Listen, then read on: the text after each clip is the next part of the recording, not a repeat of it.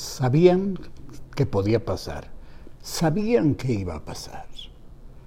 En menos de un segundo se doblan las ballenas por las que transitaba el metro.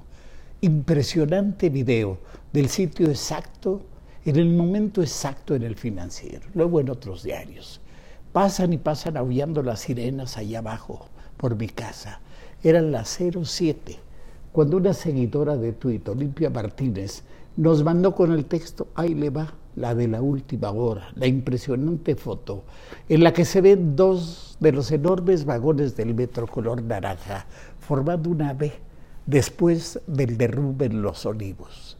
Era fácil imaginar cómo los pasajeros tuvieron que resbalar, golpearse, apelmazarse unos contra otros en la parte inferior de los carros. Muchos deben haber muerto de inmediato, otros quizá por las fracturas, algunos por asfixia el infierno. Era muy noche, pero el metro iba lleno, tanto que una pasajera relató, se, bajó una parada antes para caminar porque no podía siquiera respirar. Otra pasajera más joven, de 26 años, contó que un pasajero logró romper un vidrio y por ahí sacaron a varias personas ya grandes. Los cuerpos habían caído como en cascada, les digo. Poco después, otro seguidor de Tweet nos mandó la foto de una ballena que comenzaba a pandearse. Reportada estaba, escribió, corajo, tuité yo. Y menos de un minuto después, otra fotografía de la estación Olivos, fracturada hace tiempo, Dios mío. Y nadie hizo caso. Eran los primeros minutos de este martes y las redes se repletaron de información. Hoy Tláhuac no duerme. Yo creo que tampoco los responsables, tuiteó Raúl Gerardo Reyes, Ebrard, Enrique Orcasitas, Joel Ortega, Ica Carso, hasta el mero operador del fraude escribió Mario Delgado. La Sociedad de Transportes Intercomunales de Bruselas emitió en aquel entonces, nos recordó, una recomendación sobre las fallas estructurales. Yo recuerdo que desde la construcción fue un escándalo y que al poco tiempo de inaugurada la línea 12 tuvo que dejar de dar servicio por un desgaste desusado en las ruedas. Parece, dicen, que compraron unas que no correspondían a los rieles, una barbaridad así.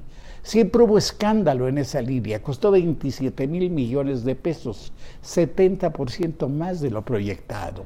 Ebrard se la heredó con sus fallas a Mancera y este a Claudia Sheinbaum. Una estación donde ocurrió el accidente eh, ya, había sido cerrada por fallas estructurales, junto con las de Tezonco, Zapotitlán, Tlaltenco y Tláhuac. Ebrard se fue, eligió un exilio de príncipe en París. Hasta ahora 23 muertos, más de 70 heridos y 49 hospitalizados, cifras parciales.